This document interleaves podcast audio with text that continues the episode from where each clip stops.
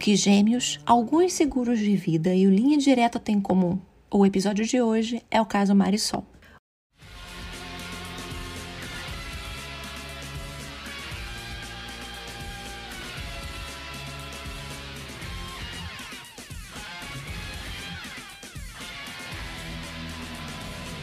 Hey, você se interessa por crimes reais, serial killers, coisas macabras e tem um senso de humor um tanto quanto sórdido? Se sim, você não está sozinho. Se você precisa de um lugar recheado de pessoas como você, venha conhecer o podcast Pátria Amada Criminal. Todas as semanas tentamos entender o pior da humanidade. Nesse processo, a gente ri, chora, fica brava, fofoca, porque afinal de contas é assim que a gente fala quando está entre amigos. Suas novas melhores amigas trevosas estão aqui no Pátria Amada Criminal.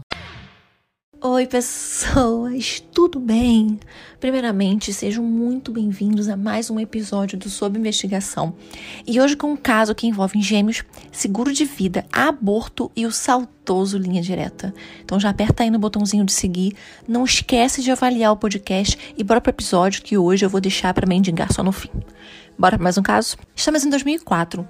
O Orkut, o Facebook e o YouTube são criados. Lost estreia na TV e, para tristeza da grande maioria do planeta, vai ao ar em maio o último episódio de Friends que eu ainda não superei. A Marisol Lopes Machado Gouveia, de 26 anos, e Fabiano Márcio Vieira de Gouveia, de 25, já estavam juntos há 7 anos. Nos últimos 3 anos, eles foram para Portugal, procurando uma forma de trabalhar, melhorar de vida, juntar uns euros e voltar para o Brasil. Coisa que, inclusive, até hoje os brasileiros fazem, né? Porque o que teve do ano passado de gente que foi ser ilegal na Europa não dá para contar. Tô vendo a hora que o Brasil vai estar tá vazio, gente. O Brasil tá esvaziando, tá todo dia tá saindo avião lotado pra Europa de brasileiro ficar ilegal. Lá em Portugal, os dois acabaram casando e após um pouco mais de um ano casados e esperando já uma menina, a Lavínia, eles decidem voltar para que ela nascesse no Brasil. E aí, em março de 2004, a Marisol e o Fabiano voltam para a cidade deles Arapongas, no estado do Paraná. No dia 3 de abril, Marielle, uma das irmãs da Marisol, vai com o marido jantar,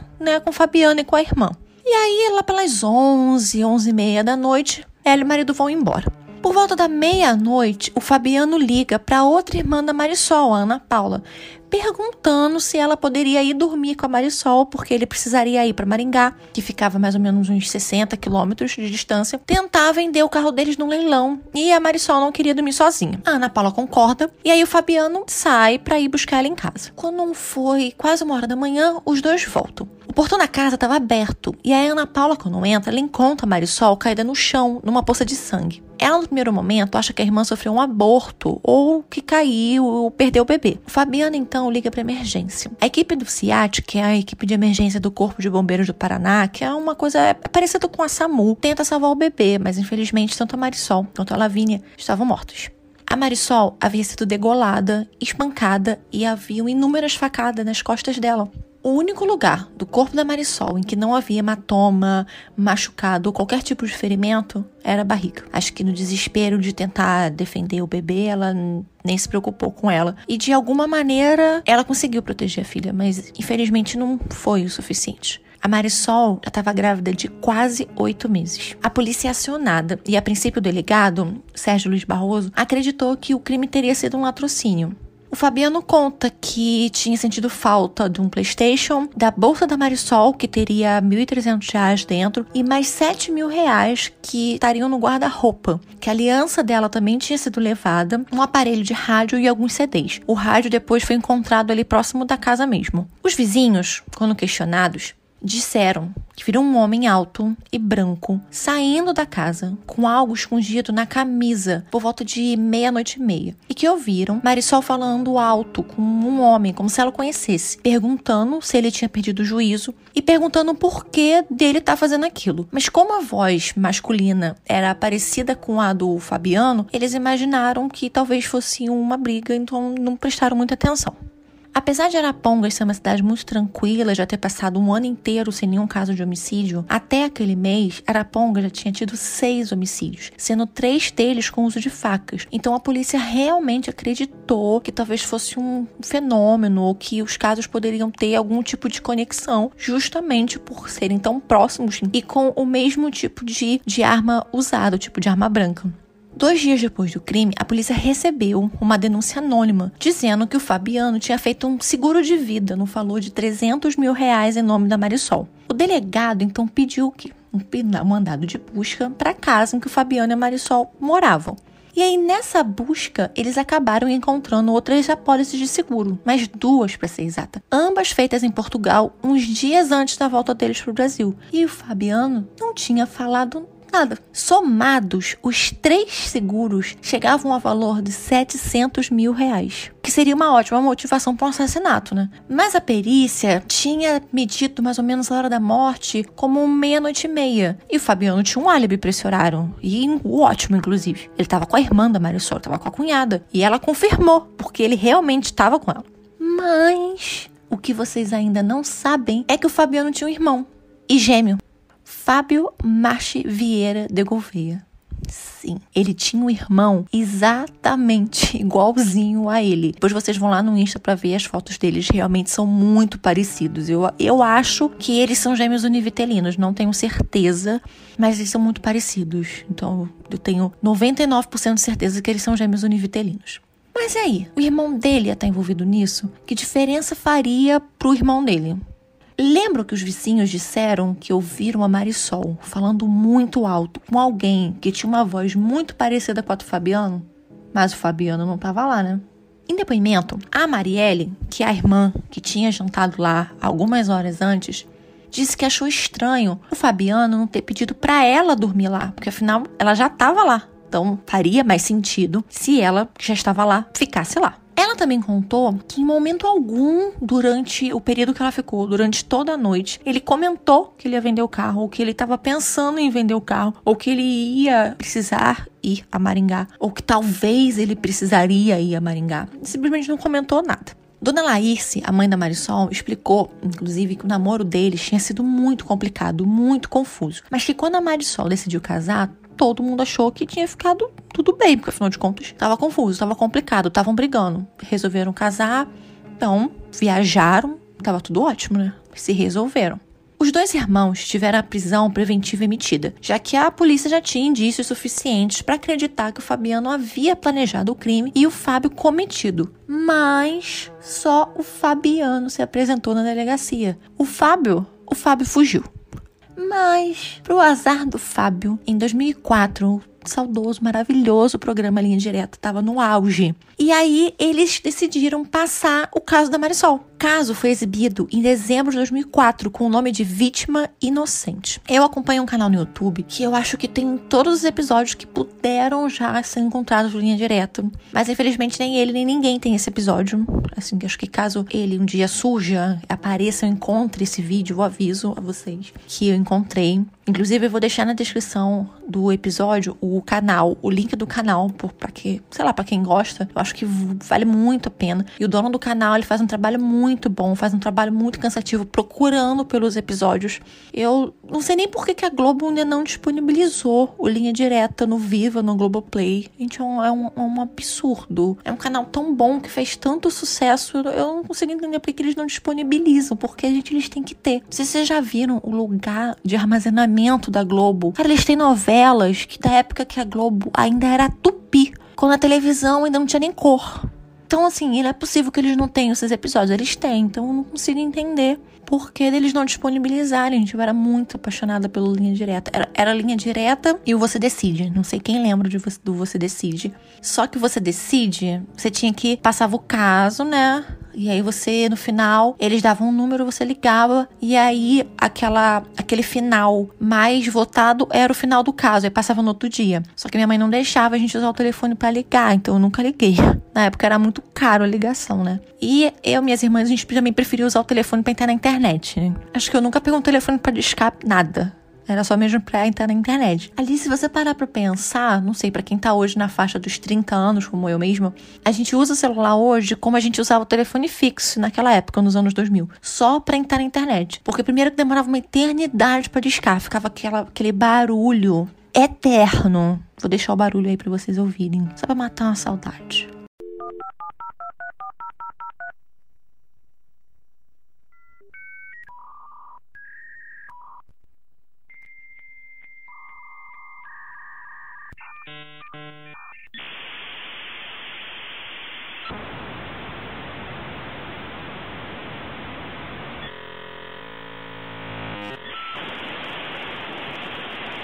Depois era uma outra eternidade para conectar. E aí quando conectava, o telefone ficava ocupado. Então o telefone só ficava ocupado, não dava para ligar. Lá em casa eram três crianças, três adolescentes, não tinha condição daquele telefone estar tá livre pra gente poder ligar para você decide também, né? E a gente e a internet já ficava melhor para entrar de noite ou madrugada. Então, a gente olha só quem viveu os anos 2000 sabe.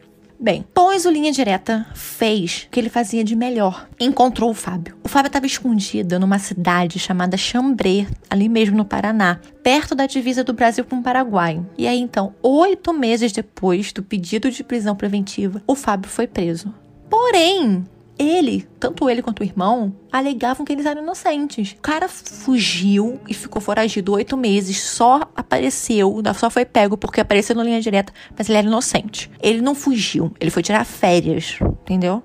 É que a polícia não entendeu. Mas não, era não era uma fuga, eram férias. Eles também alegavam que a Marisol e a Lavínia tinham sido vítimas de latrocínio. E, né, para isso, eles continuavam afirmando que o sumiço do dinheiro, tal dos 1.300 reais da bolsa da Marisol, mais os 7 mil que estaria guardado no guarda-roupa, provava isso. Quem matou ela, matou para roubar. Mas há inconsistência nessa história, de acordo com a família da Marisol. A primeira é justamente em relação ao dinheiro. O Fabiano sempre dizia que o dinheiro que eles tinham trago de Portugal estava em casa. Mas as irmãs dela diziam que não estava. A Marisol, uns dias antes de morrer, ela reclamou com elas de dinheiro. Porque o dinheiro estava na casa da sogra. Todo o dinheiro deles estava na casa da sogra. O Fabiano havia deixado com a mãe o dinheiro deles. E ela estava puta da vida dela, porque ela precisou pagar uma conta, mas para isso ela teve que ir até a casa da sogra para pedir o dinheiro que era dela para poder pagar. O que, convenhamos, não fazia sentido nenhum. Primeiro que guardar dinheiro em casa, ainda mais uma quantia alta, em moeda estrangeira, como eles tinham,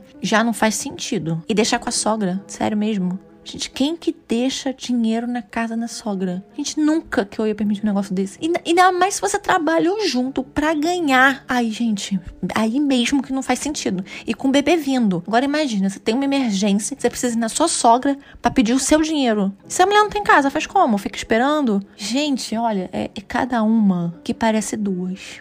A outra incoerência que eles apontavam seria os seguros. A família não sabia que ele tinha feito três seguros. E para aumentar a surpresa, os, seguro, os seguros eram cobrados na conta do Fabiano? Não. Cobrados da conta da mãe do Fabiano? Poderia, mas não. Os seguros eram debitados da conta do Fábio. Inclusive, durante a investigação foi descoberto que no dia do assassinato, o Fábio ligou para o banco querendo saber se o pagamento já havia sido debitado e se estava tudo em dia.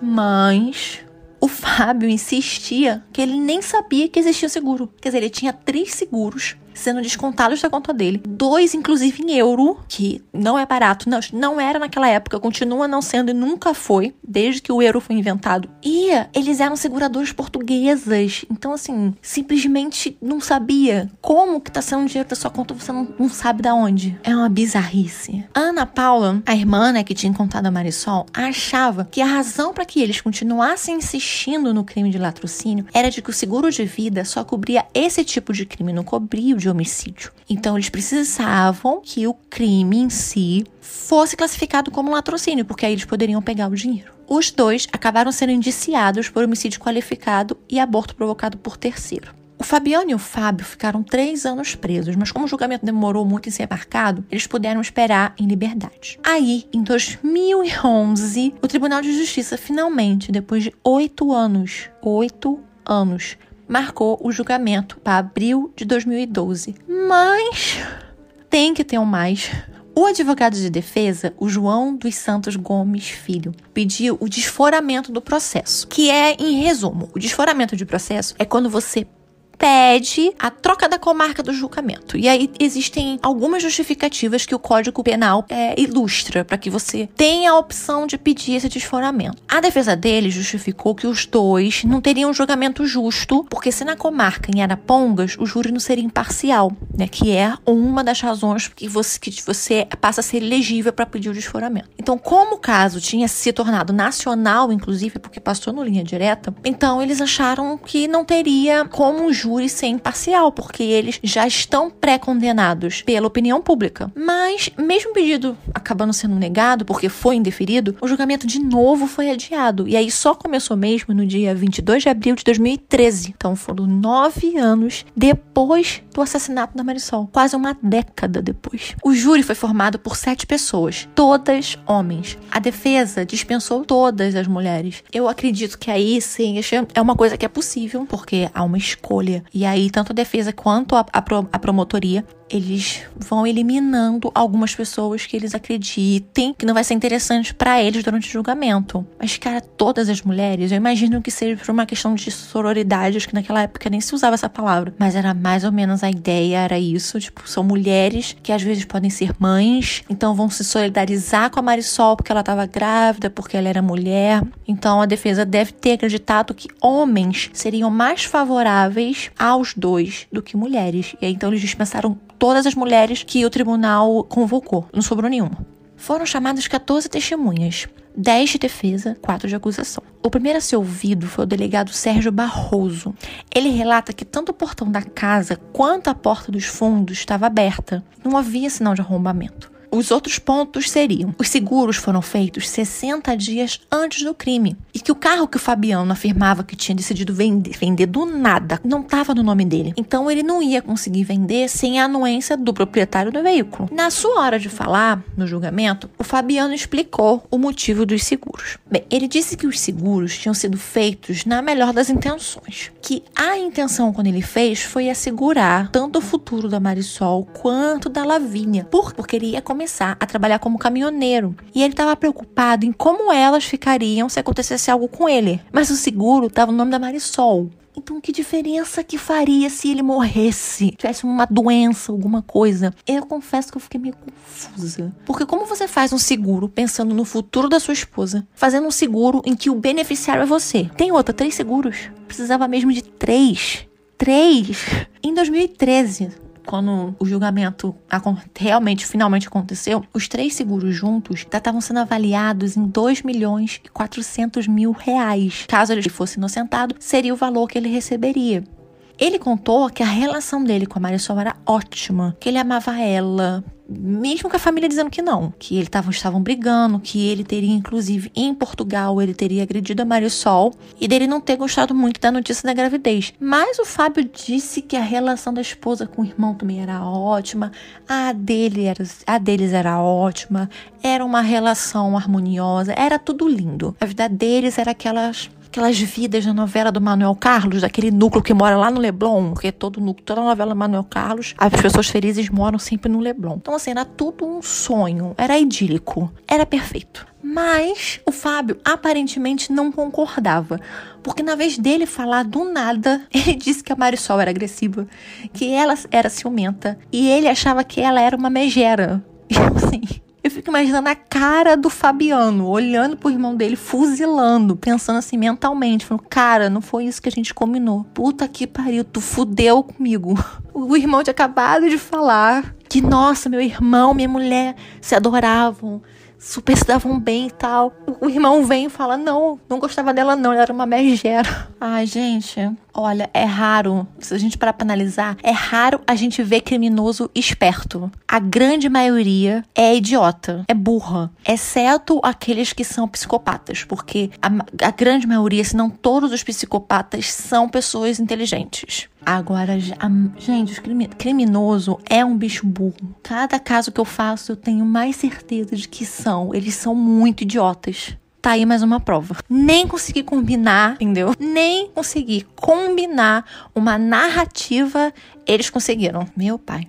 A defesa, na sua argumentação, levantou dúvidas sobre a perícia feita no local, como, de acordo com eles, não ter tirado impressão digital do local do crime para saber se não haveria alguma digital diferente, que eles não teriam recolhido as roupas do Fábio, que a, a polícia dizia que ele tinha matado. Então, numa cena onde a arma foi uma faca e de onde a vítima, além da facada no pescoço que a degolou, tinha vários ferimentos de faca nas costas então ele teria sangue nas roupas. Mas eu, particularmente, acho que nem tinha muito coerência isso, porque, primeiro, eles a princípio acharam que seria latrocínio. E quando eles emitiram o pedido de prisão, que foi muito rápido, foi pouco, logo, poucos dias depois da morte da, da Marisol, o Fábio já tinha fugido. Então, como é que eles iam recolher algo de alguém foragido? E a defesa também acreditava que faltou uma segunda linha de investigação. Mas, como eu disse, né, a primeira ideia que a polícia teve foi a de que realmente tinha sido um latrocínio. Então, eles acreditaram, inclusive eles, como eu disse, eles chegaram a acreditar que havia alguém matando porque acharam que podia ter relação com outros casos que tinham acontecido. Então, quer dizer, eu acho que essa, esses pontos de argumentação da defesa, ao meu ver, eu não sou advogada, mas eu acho que foram pontos muito fracos.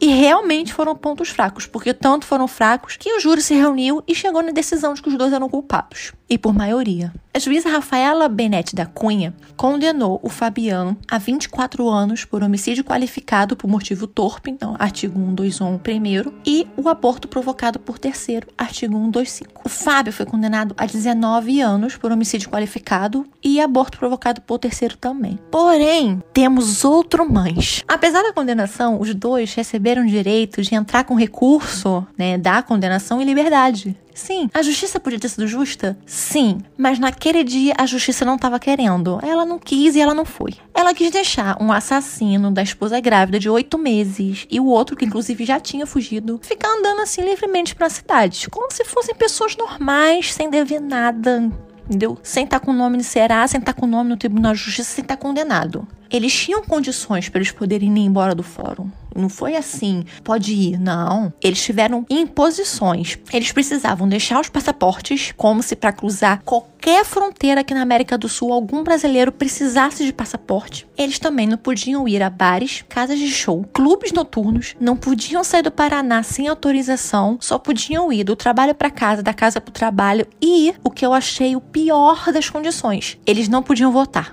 Ai, Olha, a gente fica num misto de ódio e acha graça. Meu Deus do céu. Ai, Senhor, meu pai. O bom é que era 2013, as próximas eleições seriam que em 2018 eles não iam poder votar. Tá vendo? Esses votos é que fizeram a diferença. Após perder o recurso em 2016, estando livres, tá? De 2013 a 2016, eles estavam livres, lindos, leves e soltos, andando por aí na cidade, dando um passeio no mercado normal, encontrando inclusive uma família. No julgamento, inclusive, né, que no dia, uma das condições também que a juíza disse é que eles teriam que manter distância da família da, da Marisol, né? Tipo assim, olha, vocês vão sair daqui livres, tá? Vocês estão condenados, mas vocês vão sair livres. Mas não cheguem perto da família dela, não. Não cheguem, não, porque a justiça, né, tem que ser feita, eles merecem, então não cheguem perto deles. Se a justiça não queria eles perto da família dela, o que, que, era para ter feito? Botado eles na cela, não é mesmo? Porque da cela, a não ser que eles fossem lá visitar, eles nem iam chegar perto deles. Olha, é, um, é umas coisas que a justiça no Brasil faz que a gente não consegue entender. As leis no Brasil, gente, não são ruins. Você parar para estudar mesmo, para ler a lei entender. As leis não são ruins, mas a justiça é uma merda. É uma droga. Olha, Ai, como eles perderam o recurso, né, em 2016, como eu disse, eles tinham que se apresentar na cadeia de novo, na casa de custódia. Agora foi dado um dia para eles irem lá se apresentar. Eles foram no dia? Não. Eles demoraram quase um mês para se apresentarem, que eles fizeram do jeito deles, no tempo deles, no dia que eles quiseram. Como o processo corre em segredo de justiça, eu não tive como saber como anda ele. Então eu não tenho certeza se houve ou se não houve algum pedido de progressão de regime de 2016 para cá. Eu sei que teve uma movimentação no processo há três meses atrás, mas eu não sei qual foi. Não consegui acessar. Mas se eu souber de alguma novidade, eu volto depois e atualizo no início de algum caso caso. Mas infelizmente, ai, gente, é, infelizmente esses casos com segredo de justiça a gente não consegue ver e eu não consegui. Mas se tiver alguma movimentação, eu tenho certeza que vai sair em algum lugar. E aí, quando sair, eu volto e conto. A história da Marisol é o episódio de hoje. Da Marisol, só não, né? Da, da Marisol e da Lavínia. Infelizmente, é uma história muito triste. Muito, muito difícil esse caso. Muito, muito covarde, muito, muito sem razão. Eu, eu, eu, Gisele, não acredito na versão deles. Gente, um ladrão, um assaltante, não assassina alguém. Tipo, uma pessoa. Quando uma pessoa entra para assaltar uma coisa, para roubar um aparelho de rádio, para roubar um PlayStation, ele não vai assassinar uma gestante com uma barriga imensa, faltando um mês pro bebê nascer, a facadas, dando uma surra nela, sabe? Com tanta agressividade, por causa de um CD, de uma aliança, sabe? Não sei lá, não, não faz sentido.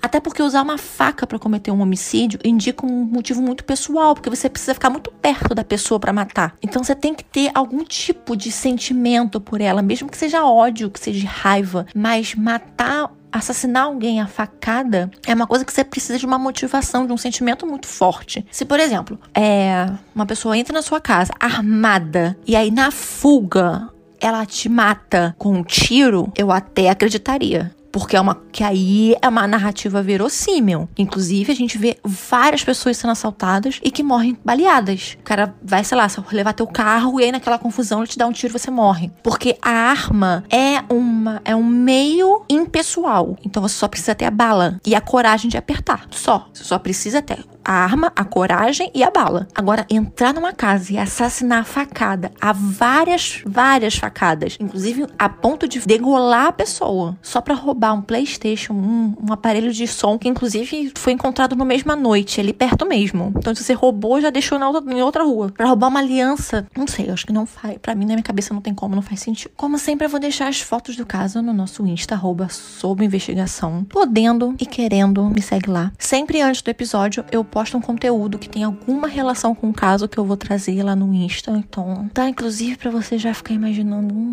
qual vai ser o episódio. O roteiro e as fontes usadas para escrever eu vou deixar lá no blog. Na descrição, vou deixar tudo já, tá? E já vou deixar aqui na descrição o nosso Twitter, nosso TikTok, grupo do Telegram e o link do canal no YouTube lá para vocês lembrarem como que o Linha Direto era bom. Ele tem vários episódios sempre que ele encontra, como eu disse, sempre que ele encontra um novo ou alguém passa um novo para ele, ele consegue comprar, ele sempre posta, é muito bom. Então, se vocês puderem, vão dar uma olhada no canal dele. Não tô lembrando agora o nome dele, mas acho que é Arquivo Linha Direta. Eu não, eu não sei o nome do dono do canal, mas ele, ele, ele é muito foda. O canal dele é maravilhoso. Então, eu vou deixar o link para vocês irem lá ver, dar uma maratonada no final de semana. Quiser recordar como era os anos 2000, vale muito a pena. Nos vemos no próximo episódio, no próximo domingo, sem falta, no mesmo local, no mesmo horário. Beijo! Hey! Você se interessa por crimes reais, serial killers, coisas macabras e tem um senso de humor um tanto quanto sórdido? Se sim, você não está sozinho. Se você precisa de um lugar recheado de pessoas como você, venha conhecer o podcast Pátria Amada Criminal. Todas as semanas tentamos entender o pior da humanidade. Nesse processo a gente ri, chora, fica brava, fofoca, porque afinal de contas é assim que a gente fala quando está entre amigos. Suas novas melhores amigas trevosas estão aqui no Pátria Amada Criminal.